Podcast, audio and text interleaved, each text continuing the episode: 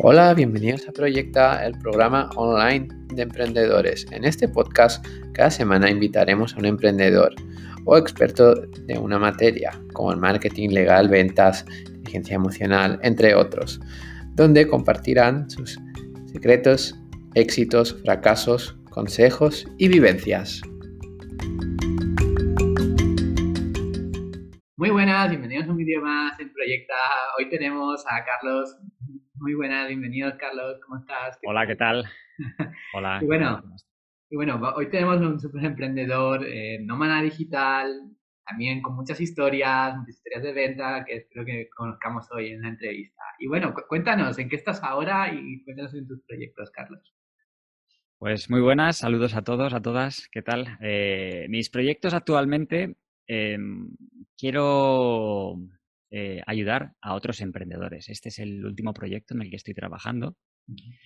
Y después de haber desarrollado y creado infinidad de proyectos, desde negocios inmobiliarios, eh, plataformas de networking para profesionales, servicios de marketing digital, e-commerce y, muchos más, he decidido que ha llegado el punto en el que quiero ayudar a otras personas, quiero cambiar ese chip, esa mentalidad, pero sí que quiero incidir mucho en que el emprendimiento, a pesar de que mucha gente diga que, hoy en día trabaja para ti mismo, monta tu negocio, no es para todo el mundo. Es sobre todo para personas muy disciplinadas, porque uno de los, una de las claves para tener éxito en el emprendimiento es la disciplina. Y no va a estar tu jefe diciéndote, oye Pepito, ¿has terminado el informe? ¿Has llamado a fulanito? ¿Has... Ahí no tienes a nadie. Ahí eres tú, el que tienes que levantarte cada día y ponerte las pilas y trabajar al máximo porque no va a haber nadie que, te ayude, eres tú y tú solo. Entonces te tienes, tienes que estar motivado, tiene que gustarte lo que haces y tienes que ser bueno. Esa es otra eh, característica importante. Entonces, mi proyecto actual, que nace prácticamente ahora y además voy a documentarlo de cero para que la gente vea que esto es posible, que a pesar de que puedas pensar, bueno, Carlos, pero si es que hay un montón de personas, empresas que están ayudando a otros emprendedores y demás, da lo mismo, el mundo es gigante. La oportunidad está ahí siempre. Aunque tú quieras pensar que tu nicho está colapsado, que no hay más en ese mercado, no es cierto, no es cierto. Además, diferenciate da un, producto, un servicio premium, especial, diferente. Y al final, lo que la gente tiene que entender es que cuando tú emprendes, cuando montas algo, em, tus clientes no están realmente comprando ese producto o servicio, están conectando contigo y es a ti a quien te están comprando, están confiando en ti y es por ello que se convierten en tus clientes, no es por otro motivo. Entonces, al final sí, siempre hay competencia en todos los ámbitos. Y yo más adelante os hablaré en esta entrevista de mm, alguna experiencia que tuve emprendiendo de cero en un campo que desconocía por completo y que puede que sea uno de los que más eh, competidores, competencia, más negocios haya abiertos en España y sin embargo tuvimos mucho éxito. Así que la competencia no, no es un problema y mi proyecto actual se basa en empezar a ayudar a emprendedores. Sobre todo me voy a diferenciar dando ejemplos prácticos e ideas que yo voy a poner en práctica y voy a regalar de manera gratuita para que otros puedan empezar a, emprender. Qué bueno, luego te pediremos eh, tus redes sociales y lo que sea más adelante.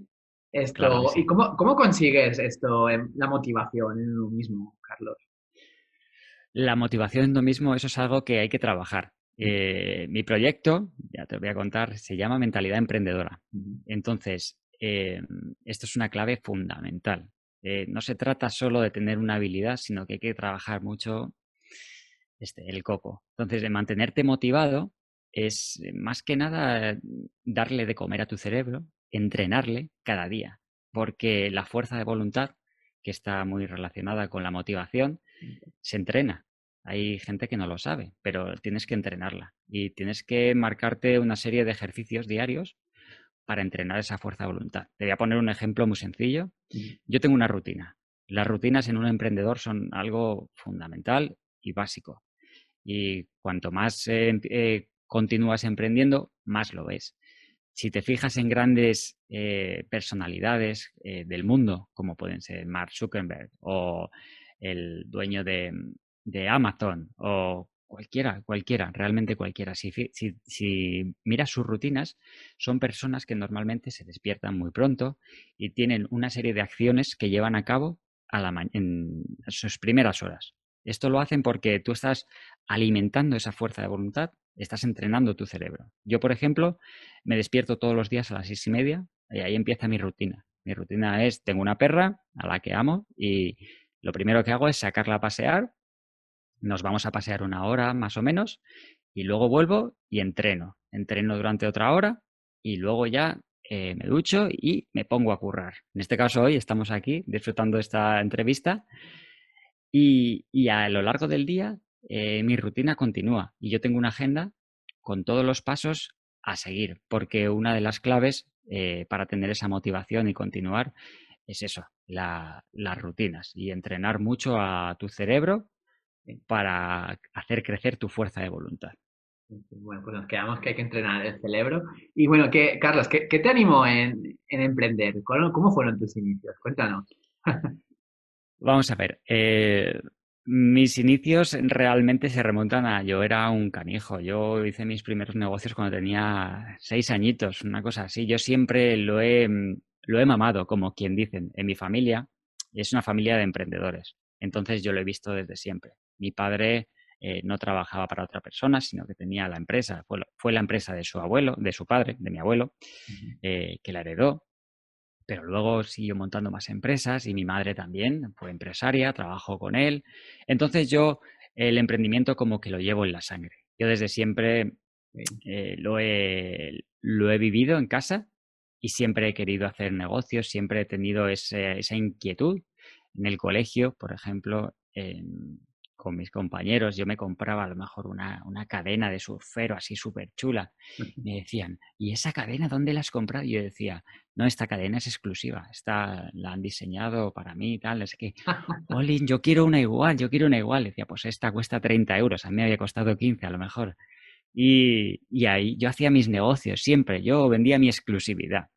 Y desde el colegio también me timaron, las cosas hay que decirlas como son eh, mi padre me lo dijo, me dijo, esto es demasiado bueno para ser verdad, no lo compres, no lo compres. y, los típicos matones del colegio, eh, de estos de que eran los más guays, me timaron. Y bueno, eh, de todo se aprende en esta vida. En el emprendimiento hay éxitos y fracasos. Siempre es todo aprender. Es una montaña rusa. Así es, exacto. Y bueno, cuéntanos, ya después de esta etapa, ¿tuviste más, más, adelante, tuviste ya más proyectos? Sí, eh, vale, perdona, que me he quedado justo en, muy en mi juventud. Sí, sí eh, yo a los 18, 19 años, 18 más bien, eh, decidí que quería ser disjockey. porque me apasionaba la música, la música electrónica. Estaba en casa de un amigo que él era disjockey de bodas y mm, se había comprado unos, unos platos de, de, CD y a mí me llamó un montón la atención. esto, esto mola mucho, tal, no sé qué. Entonces, em, yo cogí, dije, empecé a probar y dije, quiero ser DJ. Y a partir de ahí decidí que quería ser DJ. Ese fue mi primer emprendimiento y yo quería ser DJ para mí mismo. O sea, un DJ al final es un poco un emprendedor porque trabaja para sí mismo. A los 10, 8, 19 años gané un concurso de, a nivel nacional de DJ y este concurso me premió llevándome un fin de semana a Londres, a las mejores discotecas de Londres, a Pachá, al Ministry of Sound. Y cuando llegué allí, yo dije, este sitio es increíble, esto es la cuna de la música underground, yo quiero venir aquí. A mí me gustaba el techno, el house, de música electrónica underground, no, no comercial, sino más de club.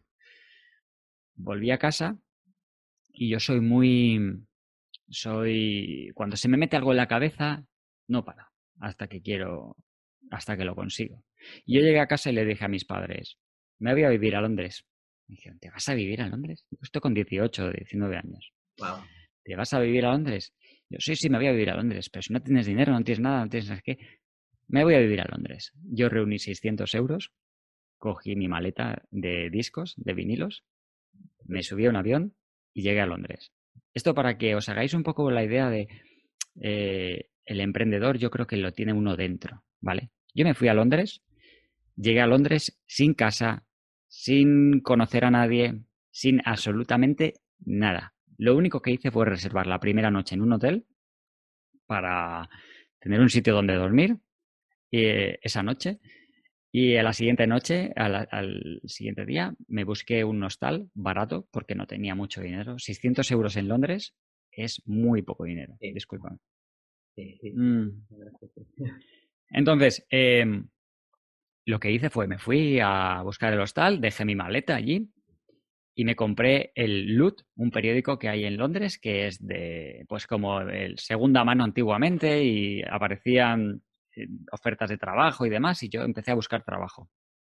Y estaba andando por la ciudad, recorriendo el centro, yo estaba en el centro, eh, el apartamento, el, hostal estaba en Notting Hill y está muy cerca del centro. Me fui caminando a Oxford Street, a la zona del centro de Londres. Y de repente vi a un chico que iba con una bicicleta que tenía dos asientos detrás y llevaba gente. Me llamó la atención, no lo había visto nunca. Eso se llama un rickshaw. Ahora son más populares. No sé si en, Barcelona o en Madrid hay. Eh, creo, que, creo que sí que ya hay algunos. Em, aquí en Berlín, por ejemplo, que estoy en Berlín ahora, sí que los hay. Y entonces dije, mm, esto me parece interesante y le pregunté, le dije, oye, ¿cómo funciona esto? ¿Cómo, cómo haces para, para tener esta bici y poder eh, ganarte la vida llevando gente? Y me dijo, eh, pues esto lo llevan unos colombianos, tienes que ir a un garaje, tal, se alquila la bicicleta, la pagas por semanas, eran 80 libras a la semana y el 80 libras te da eh, el acceso a la bicicleta. Lo único que tenías es que, que aparcarla en el garaje ese y todo lo que ganabas era para tu bolsillo. Entonces yo dije, esto es perfecto para mí, yo tengo dinero ahora, 80 libras, me voy y me alquilé la bici. Y, ese fue mi primer trabajo. Yo, al primer día de estar en Londres, ya estaba trabajando. Y llegué, y llegué sin trabajo. Entonces, habrá gente que te diga, esto es imposible, tal, no sé qué. Así es, llegué el primer día. Y para que te hagas una idea de lo que se puede llegar a ganar con, un, con cualquier negocio en realidad, si tú lo haces bien, eh, yo llegué a tener noches de 500, 600 libras a la noche. Yo ganaba 600 libras en 8 horas de, de trabajo con esta bicicleta. Porque aprendí, primero fracasé mucho con este negocio, porque me empecé a recorrer todo Londres. Iba por todo Londres dando vueltas con mi bici buscando clientes. Después empecé a ver dónde estaba el negocio. Estaba en el centro, lógicamente turistas, pero no solo turistas, gente de, negocios. La gente de negocios en Londres coge las bicicletas estas. Ah, sí. Curioso. Me llegó a pagar una, una modelo. No recuerdo exactamente la cifra, pero era algo así como 500 libras, 400 libras, una burrada, por llevarla de un punto a otro en una hora pico en Londres. No llegaba a su sesión de fotógrafa, de, de fotografía, de modelo, debía ser una persona importante. Y me dijo, tengo 10 minutos para llegar aquí. ¿Me puedes llevar? Y yo dije, te llevo. dirección contraria, no sé qué, pum, semáforos. ¿Qué cara tenía la modelo? no me acuerdo. No me acuerdo. Me acuerdo de que me pagó un montón de pasta, que me quedé flipado, que se quedó súper alucinada de que llegáramos a tiempo. Y, y eso, y que se puede ganar dinero con cualquier negocio en realidad. Eh, las oportunidades son infinitas. Lo que pasa es que esa bici pesaba 300 kilos, más la gente que tú llevas. Y mm, a raíz de llevar y llevar gente, me hice daño en la rodilla y tuve que dejarlo y empecé a trabajar en Hamleys, que es una juguetería de allí, y ah, luego eh, trabajé también de, de, repartidor en bici y un millón de cosas más. Y mm, esa fue mi primera etapa de, emprendedor buscándome la vida em, con negocios. Luego trabajé de disjockey en alguna discoteca de, Londres y ya llegó un momento en el que, me volví a España y mm, cuando volví a España continué con lo de disjockey, pero monté mi sello discográfico ah, y después de montar el sello discográfico monté una escuela de producción musical y después de la escuela de producción musical ya habían pasado 12 años y mm, estaba un verano con un amigo también de jockey, obviamente todo mi círculo estaba relacionado con el mundo de la música electrónica y demás. Y este amigo, estábamos en Valencia veraneando en la playa, se vino de Berlín a verme, trajo un libro y ese libro me cambió la vida. Ese libro se llama La jornada laboral de cuatro horas de Tim Ferris y, me abrió me abrió todo, los ojos como no lo había visto antes ah. y me, enseñó una manera diferente de ver los negocios, de ver el emprendimiento y demás. Y en ese momento empecé a desarrollar otros negocios, a separarme un poco de la música, ah. porque en la música no lograba conseguir lo que yo me había propuesto. Yo soy una persona que siempre quiero llegar lo más alto posible. Y mi meta era... ¿No empezaste a crecer de la música o te quedaste estancado? Me quedé, me quedé estancado. Eh, no, no, conseguí avanzar a pesar de haber estado pinchando por muchísimos países del mundo, haber disfrutado de, eso, de la vida del jockey, del artista, que, es muy gratificante, tiene momentos muy gratificantes. Cuando estás eh, pinchando para un montón de gente, la energía que se conecta ahí es brutal cuando terminas, cierras una discoteca, todo el mundo aplaudiendo, dándote las gracias. Es algo que, vale la pena experimentar, eh, tener esa experiencia y, era muy gratificante. Pero había llegado un punto en el que yo no conseguía avanzar al nivel que yo me había propuesto. Entonces eh, dije, es el momento de dar el paso a, otra etapa de mi vida. Voy a dejar la música como un hobby y voy a dedicarme a algo que creo que llevo en la sangre, que son los negocios. Quiero empezar a, emprender con, negocios. Y el primer negocio que monté se llamaba Servivente, fue en el 2014. Y esto vino a raíz, en realidad todo vino de la idea del libro. Yo cuando veo em, algo, tengo la, capacidad, creo que esa es una de mis virtudes, de ver el negocio rápido. cuando veo algo que digo, uy, aquí hay negocio. Y lo, lo puedo lo puedo identificar rápidamente. Entonces, lo vi, pero no lo, no, lo supe materializar. En el 2014, en el libro de Tim Ferris, hablaba de Fiverr para contratar servicios de profesionales como marketing digital, diseño web. Eh, Freelance, ¿no? freelancers, exacto, freelancers. Y dije, esto no existe en España. Entonces, ¿por qué no monto yo aquí mi Fiverr? Pero mi Fiverr se va a llamar Servivente porque 5 dólares es muy poco dinero, por lo menos 20 dólares. Y era servicios online por solo 20 euros. Y en, realidad el por solo 20 euros era desde 20 euros, que es como Fiverr. Ese es la, el inicio, al, final te gastas más dinero. Em, pero no supe materializar completamente mi idea, tuve clientes, no llegó a cuajar y en ese momento además se cruzó por mi camino eh, otro proyecto que fue empezar en el sector de la inmobiliaria. Y bueno, hasta ahí te cuento si quieres, porque podemos seguir, pero creo que tendrás más preguntas. Te, voy a preguntar que, cuál, cuál, es el proyecto que te sientes más orgulloso, que más éxito has tenido y cuál ha sido el que ha sido un fracaso total. Vale. Pues em, el proyecto del que más orgulloso me siento es este, cuando mm, en ese momento mi padre vino un día y dijo, oye, ¿te interesan los, eh, te interesaría vender activos bancarios? Activos bancarios son las propiedades que se ha quedado el banco porque las personas no han podido pagar, no han afrontado su deuda y entonces el banco las adquiere como forma de pago. Y dije, vale, esto era en el 2000, finales del, del 2014, principios del 2015, ahí empezábamos.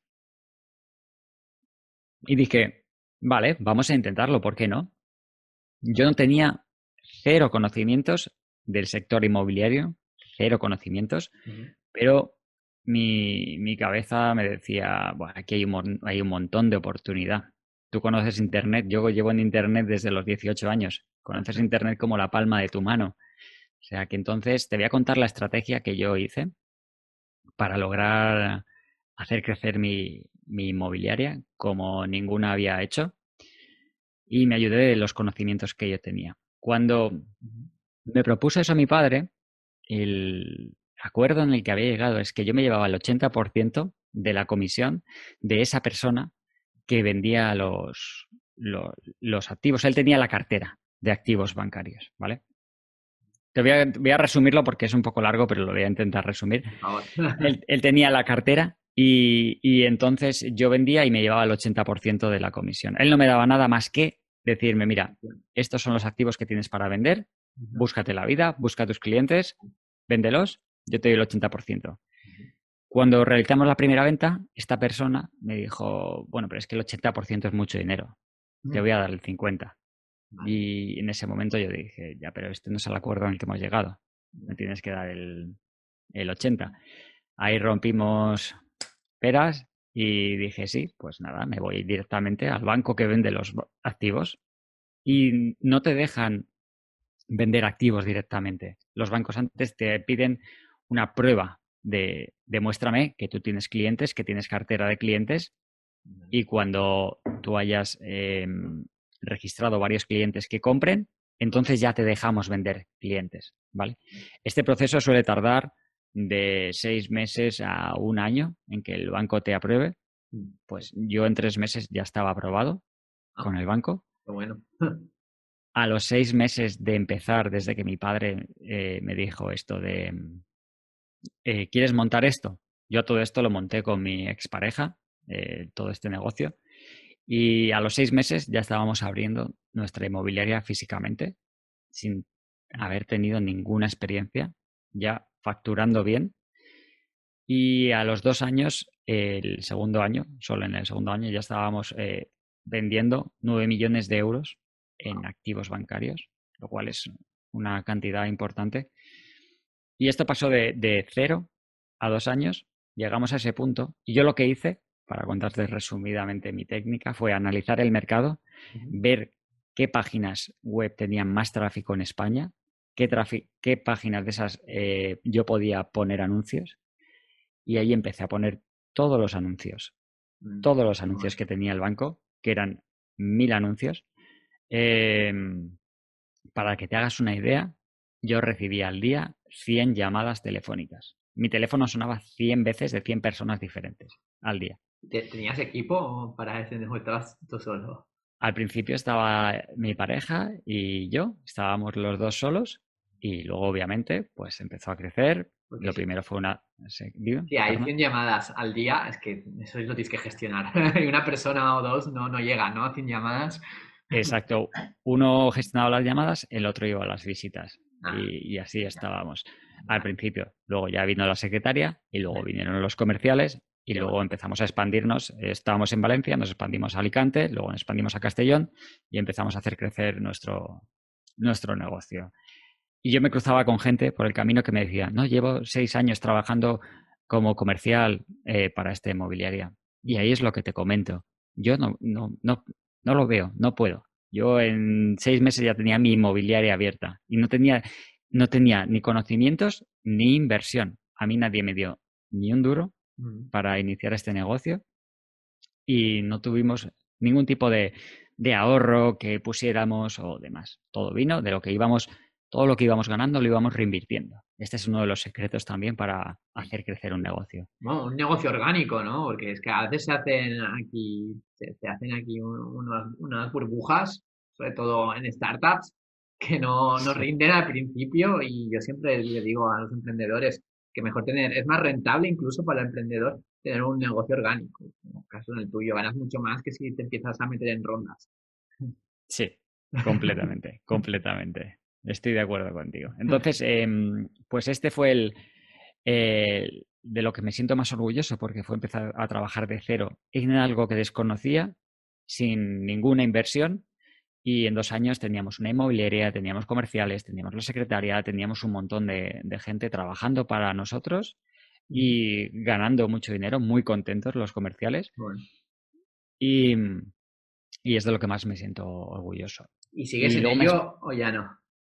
No, yo la inmobiliaria la dejé eh, porque fue un negocio que a mí me dio mucho dinero, pero también me, me quitó mucha felicidad. Yo era infeliz. El comienzo de la inmobiliaria me gustó mucho porque me encantó crecer ese, ese proyecto, desarrollarlo, crear la estrategia, crear todo. A mí lo que me encanta es crear. Pero cuando llegó un punto, cuando tú estás en la parte de, la cima del negocio, arriba del todo, mm.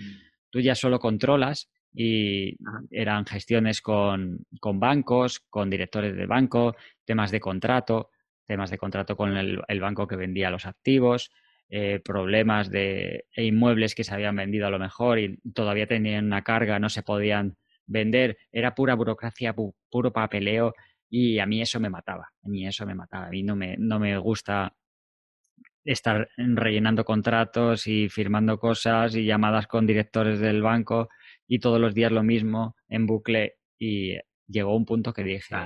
La monótono y aquí. le dije a mi expareja, que era mi socia, te regalo la inmobiliaria, se ah. la regalé. Le dije, yo no quiero seguir. acciones, no tuviste nada. No, porque en este caso era algo personal. Ella siempre había querido tener un negocio y yo le dije, te lo regalo, quédate con esto, es mi regalo, tienes tu negocio y, puedes continuar con él. La inmobiliaria sigue funcionando y, ahí está. Y la dejé. Y entonces ahí fue cuando yo ya me metí más de lleno en el marketing digital y todo el tema de negocios online a tope. ¿Y tu, y tu caso así de fracaso?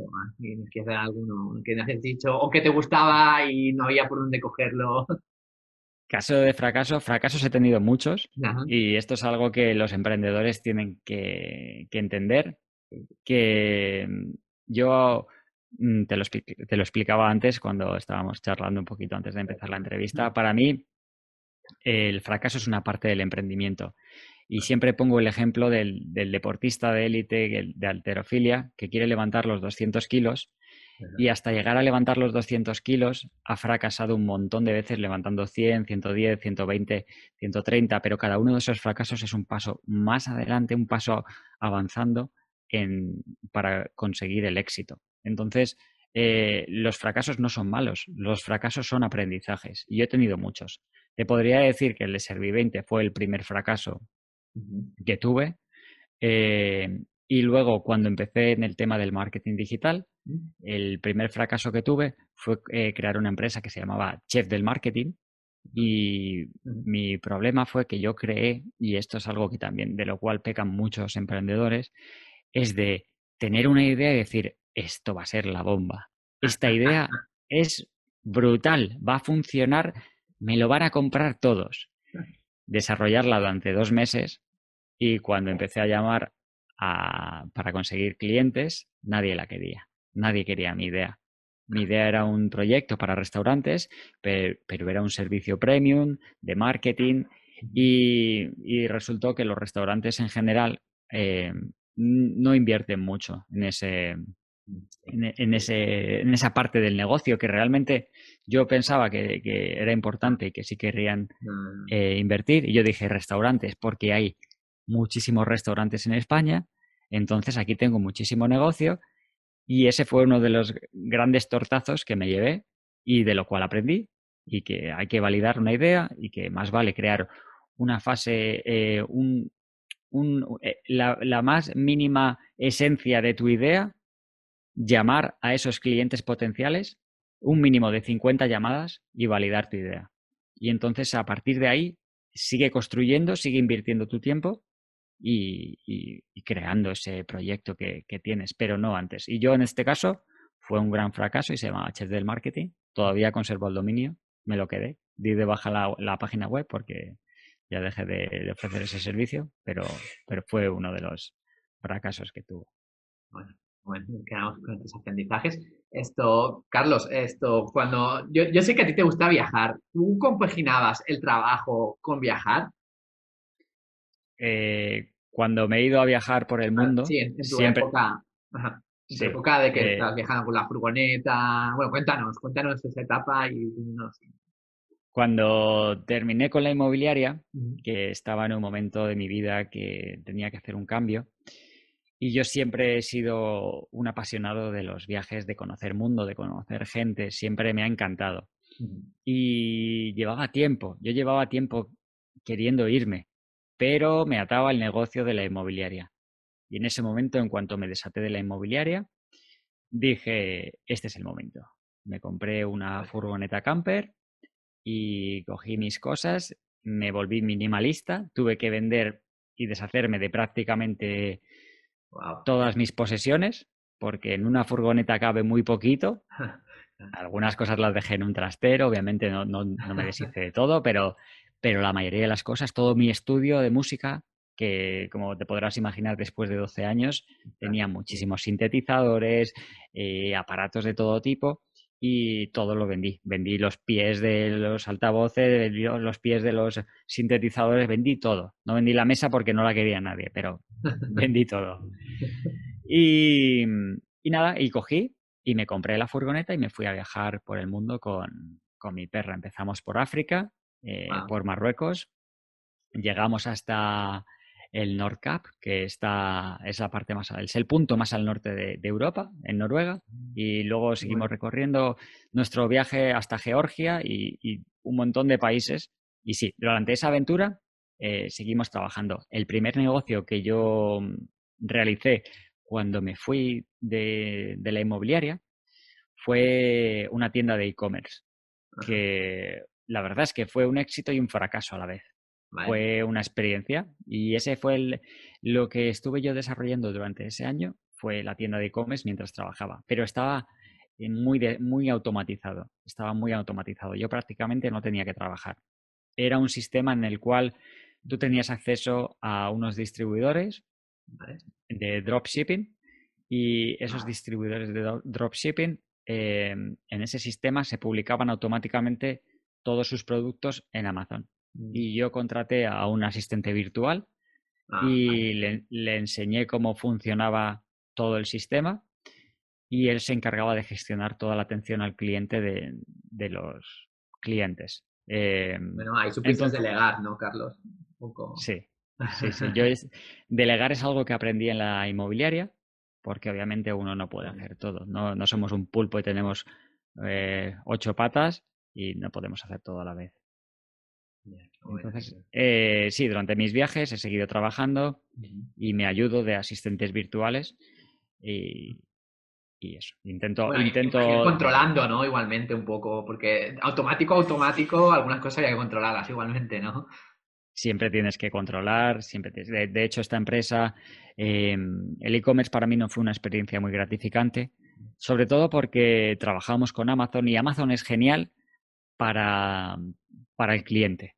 Para el cliente es increíble, es una plataforma increíble. Para el vendedor no lo es tanto, porque el cliente siempre tiene la razón, aunque no la tenga. Y Amazon te va a coger el dinero, aunque no la tenga, aunque no tenga la razón. Si hay un problema, Amazon no te paga. Y si tienes un pedido de 50 euros, no pasa nada. Pero si te han comprado una televisión de 4.000 euros y Amazon te congela el dinero, puedes tener problemas. Eh, entonces, sí. Creo que... ¿No te escucho? No, no, no, sí, sí, sí. Ah, se escucha bien, se escucha perfecto. Genial.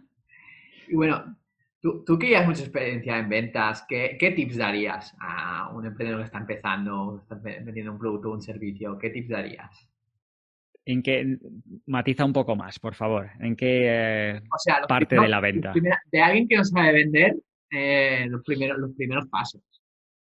De alguien que no sepa vender. ¿Y qué, ah. qué vendemos? Ponme un, visualizar un poco. Hacemos un poco de roleplay para. Claro, quiero, quiero, saber, quiero saber qué es lo que, qué es lo que quieres que, esta persona venda. ¿Qué va a vender? Porque, claro, es que dependiendo de lo que tú vayas a vender, pues yo lo enfocaría de una manera u otra.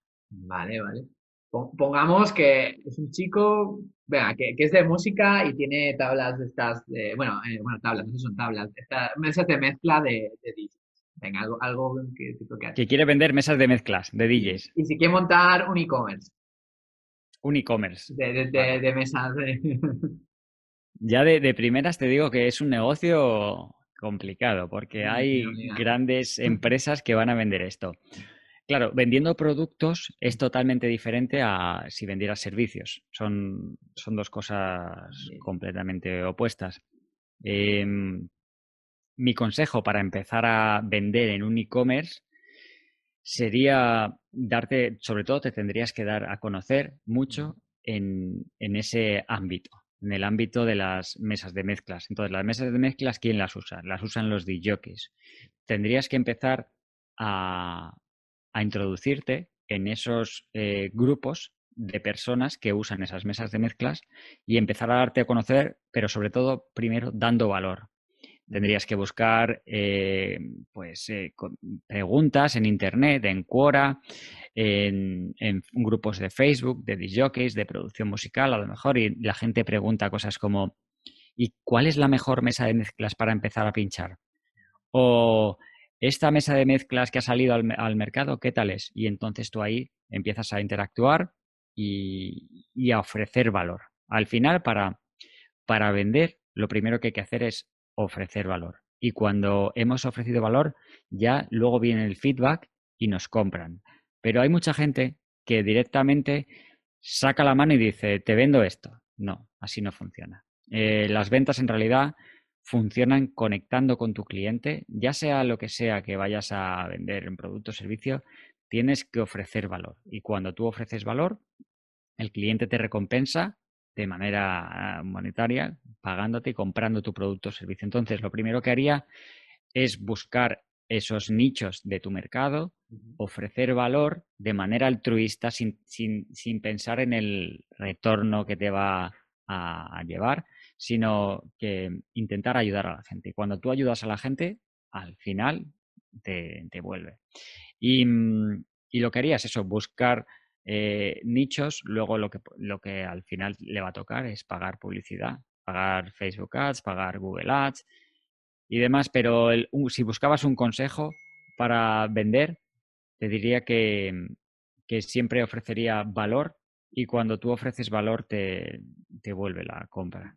Bueno, Carlos, nos quedamos con eso. Y ya la última pregunta, que siempre que es un poco libre, que nos recomiendes un libro o quieras dar un consejo Aquí lo que tú quieras. Eh, si os puedo recomendar un libro, aunque la jornada laboral de cuatro horas, que se llama The Four Hour, The Four Hour Work Week de Tim Ferris, es del 2008 este libro. Ya, tiene tela, tiene 12 años, pero para mí sigue siendo una de, mis Biblias. Os puedo dar el consejo de, de leer ese libro que os abrirá la mente si estáis en el mundo del emprendimiento, sobre todo para aprovechar más vuestro tiempo. Hace poco, un amigo mío tiene una tienda de rugby, ¿vale? Eh, una de las más eh, grandes de Italia mm. y la tiene tanto físicamente como online. Lo que pasa es que con toda esta crisis que hemos vivido, la tienda física está medio muerta. ¿vale? No, no está funcionando como antes. Y encima, deportes de contacto en Italia están prohibidos, con lo cual eh, está complicada la cosa. Y, hablando conmigo me preguntó, mm, ¿qué puedo hacer? ¿Cómo lo ves, Carlos? ¿Qué, qué, piensas? Y le dije, léete este libro. Hmm. Cuando se leyó el libro de Tim Ferris, dijo, Carlos, he decidido que por las mañanas voy a cerrar, solo voy a abrir por las tardes, porque es cuando realmente tengo clientes. Eh, y su facturación sigue siendo la misma. Y trabaja a la mitad. En vez de abrir ocho horas, está abriendo cuatro horas su tienda por las tardes y su facturación no ha disminuido.